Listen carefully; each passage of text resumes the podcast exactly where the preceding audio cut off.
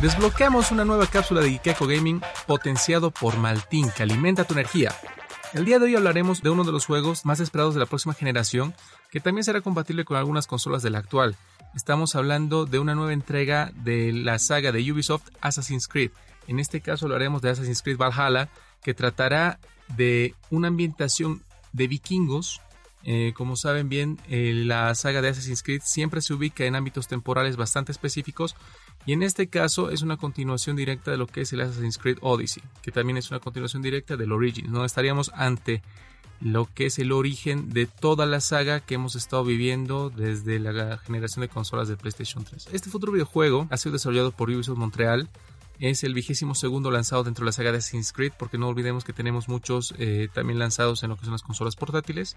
Ya se lanzó en estos días. La jugabilidad eh, tratará, como les digo, de acompañar a una tribu vikinga que es liderada por Eivor, el nuevo personaje, el nuevo protagonista, que también podrás eh, ubicarlo en esta oportunidad como una mujer, o sea, puedes cambiar de género al principal personaje, que esto no se podía hacer en anteriores entregas. Es un juego que tendrá muchas mecánicas RPG según lo que se cuenta. Se espera mucho de que explore lo que es la época de las invasiones nórdicas en territorio de, de Reino Unido y Gran Bretaña con la corona de Alfredo el Grande, invadiendo obviamente estos pueblos, luchando contra la cristiandad porque ellos tienen una, creencia nórdica, va a tener muchos aspectos religiosos porque el Assassin's Creed siempre se ha basado, no siempre ha jugado entre lo místico, religioso y lo sobrenatural.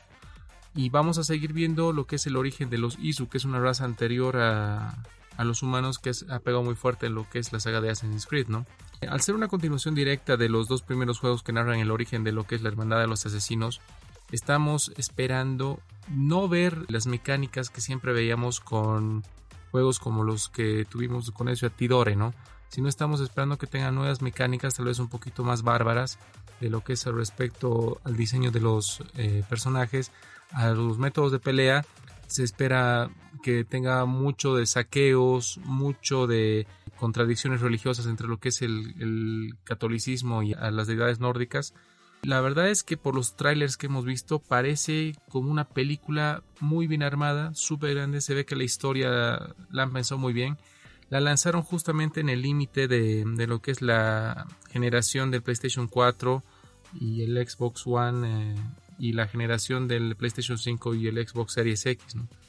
Se espera mucho de este juego. Eh, Assassin's Creed siempre ha sido una saga que en los últimos años, en las últimas entregas, ha entregado lo prometido, ha entregado buenas historias, se recuperó de algunas malas entregas que tuvo antes. Esperamos pues nada más que sea, siga continuando con una gran historia. Aparte ya tenemos confirmado el desarrollo de una serie para Netflix que seguramente narrará el origen de la hermandad de los asesinos y esperamos que pase pues por todos estos juegos que la verdad nos encantan nos encanta jugarlo, disfrutarlo y compartirlo con ustedes. Y ustedes chicos, ¿qué esperan de esta entrega? Ya hemos visto eh, en anteriores sagas lo que es el Renacimiento italiano, la Revolución Industrial, la Revolución Francesa. En este caso vamos a ver una ah, época ambientada en vikingos, ¿no? O sea, ¿qué esperan de esto? Ya que hay algunas algunas series, ¿no? Que nos pueden eh, guiar en lo que vamos a ver en este juego. Mira, personalmente yo pienso que este es culminaría la trilogía de los Assassin's Creed eh, más como un juego RPG que como un juego de acción y sigilo.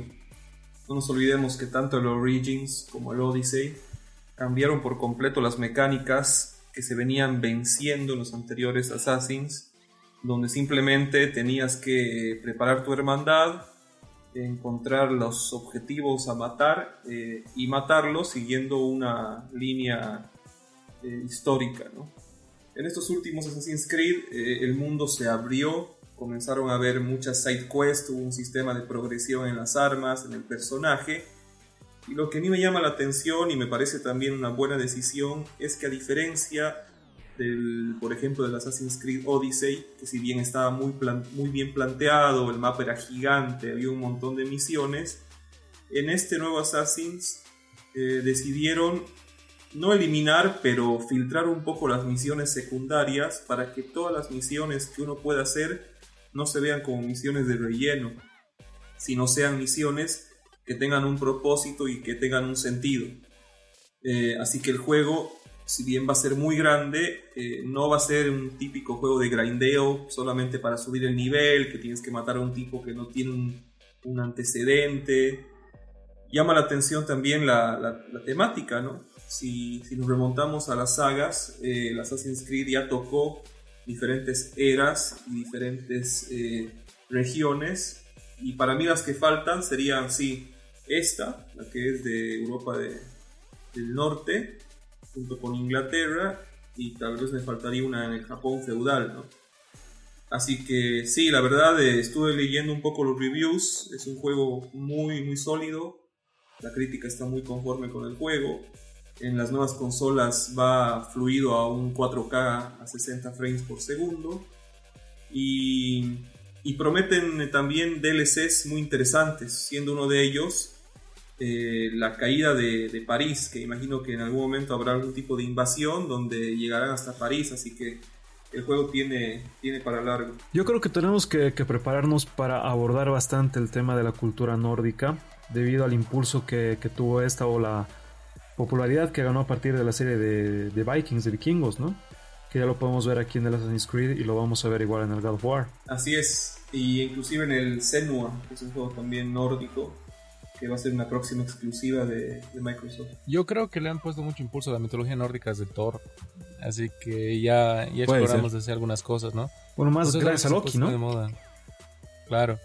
O sea, la verdad es que es eh, la mitología nórdica personalmente es una de las que menos conozco, pero más interesante me parece. El otro día estaba ya haciendo una, un relevamiento de información justamente. Ya quiero terminar el God of War de Play 4, no lo he terminado todavía.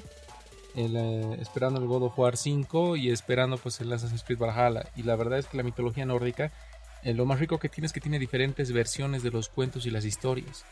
Entonces eso lo hace aún más interesante y vamos a ver obviamente lo que nos prepara pues este juego. Lo, que yo recuerdo del juego que pudo abarcar más a profundidad la mitología nórdica fue el Age of Empires 3, ¿no? que nos mostraba un mm. cierto, una cierta profundidad de esta mitología que era bastante buena, pero aparte de ese juego no recuerdo otro que haya abordado esta mitología con profundidad.